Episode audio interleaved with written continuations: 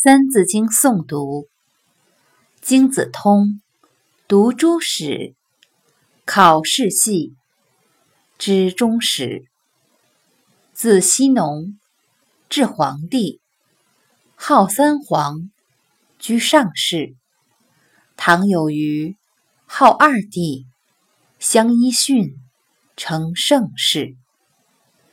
这一段是说，通晓经书和子书之后。就可以研读历代的史书了。读史书时，要考究历代历朝的关系，从中解读历史事件。从伏羲氏、神农氏到黄帝，号称三皇，都是上古时代的皇帝。唐尧和虞舜号称二帝，尧把帝禅让给贤能的舜，他们统治的时代。安定富足，人人称颂。